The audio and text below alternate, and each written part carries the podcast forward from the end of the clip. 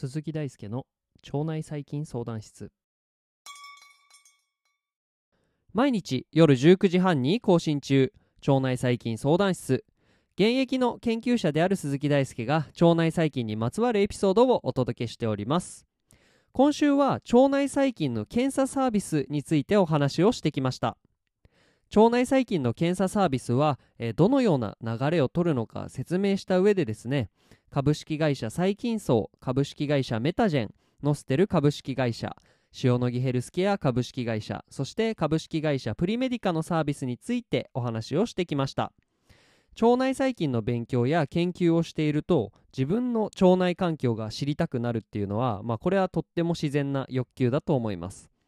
そこで自分の腸内環境に住む腸内、え細菌を検査するサービスについて外観し腸内細菌を知る手助けができたらと思いまして今回このようなテーマを設定してお話をしてきました。では、えー、今週ですねお話しした内容の復習をしていきましょう。またですね今までとは一味違った来週のテーマについてもお話をしていくのでぜひ最後までお付き合いください。え注意として、まあ、今回お話しする内容についてなんですが室長はですね各社が公開している情報をもとにお話をしていることをあらかじめご了承ください。サービスの利用などの感想は含まれておりませんので、まあ、詳しい情報はですねぜひ各社のホームページに掲載されている情報を参考にしてください。えということで、えまずはじめに今週はですね腸内細菌検査の流れからお話をしてきたので、まあ、それについてざっくりと振り返ってみましょう。え腸内細菌の検査の流れは各社のサービスでほとんど共通しています。基本的にはウェブや医療機関にて細便キットを購入するということから始まりますね。あそれよりも前にアカウントを作ったりすることもあるかもしれません。細便キットが手に入ったら実際に細便を行って、えー、この腸内細菌を含むうんちはですね生ものなのでできるだけ早く保存容器に入れて投函するということで研究機関や医療機関へ送ります。アンケート結果を同封する場合もありますのでこちらお忘れなきように。続いて専門の機関に便サンプルが到着したら専門家の手によって DNA 抽出が行われてシーケンシングがされます。え今日の腸内細菌検査においては 16S リボソーマル RNA 遺伝子のアンプリコンシーケンシングと呼ばれる、えー、腸内細菌の特定の、えー、遺伝子の領域についてシーケンシングをする手法がまあ一般的です、まあ、シーケンシングの中でも比較的安価であり腸内細菌の組成を明らかにできる点で、まあ、これ結構有用な手法なんですね。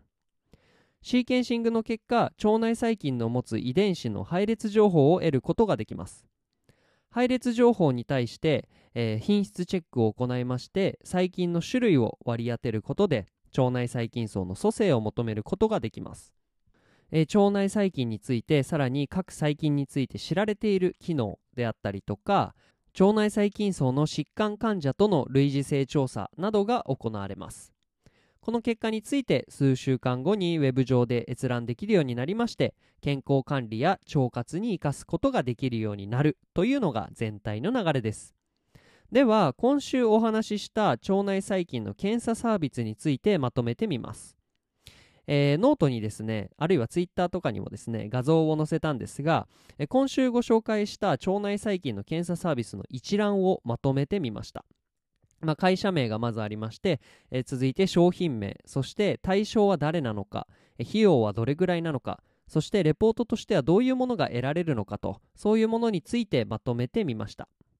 え例えば、え、株式会社細菌層が提供するマイキン層については、まあ、一般向けで1万9800円で購入することができて腸内細菌のタイプとかあとは菌の割合とか多様性とか太りやすさみたいなところがレポートとして返ってきます。まあ、このように細菌層をはじめあとは塩野義ヘルスケアやプリメディカが提供する、えー、商品マイキン層検腸計画フローラスキャンについては、まあ、一般向けの、サービスであるのに対して株式会社メタジェンの提供する MG ダイエットサポートなんかは、まあ、企業などの、まあ、割とえー人数が多いところに向けたサービスノステル株式会社についてはもうバリバリ研究向けのサービスとなっておりますでまあ一般向けで、まあエンドユーザーというか、えー一般の方が使う場合の、まあ、費用についてはだいたい、2万円前後の費用がかかるといった感じになっておりますえー皆様がですね腸内細菌検査を行う際の、参考にですね、この画像をしていただけたら、え嬉しいなと思います。えということで、えー腸内細菌の検査方法についてお話をしてきたんですが、えー最後にですね来週お話しするテーマの発表です。来週は腸内細菌相談室初のコラボ、えー企画となっております。コラボしていただくのは時間栄養学の研究をされている新田理恵さんです。管理栄養士の新田さんは、えー栄養学の新しい分野である時間栄養学に魅せられて現役で研究をするとともに最新の知見をポッドキャストの番組「時間栄養学の時間」でも発信されています。腸内環境は、まあ、以前お話しした通り外日リズムの影響を受け時間栄養学とも密接な関係があります。そこで時間栄養学と腸内環境の交点について研究生活などについていろいろ伺っていきたいと思っております、えーとっても面白いお話をですねたくさんできたので、えー、乞うご期待ください。腸内細菌相談室は腸内細菌についてわからないことがあるあなたのために存在します。わからないことや難しいこと紹介してほしいことがあればメッセージをお待ちしております。論文の紹介から基礎知識の解説まで腸内細菌相談室を使い倒しちゃってください。あなたのリクエストが番組になります。本日も一日お疲れ様でした。また来週も1週間よろしくお願いします。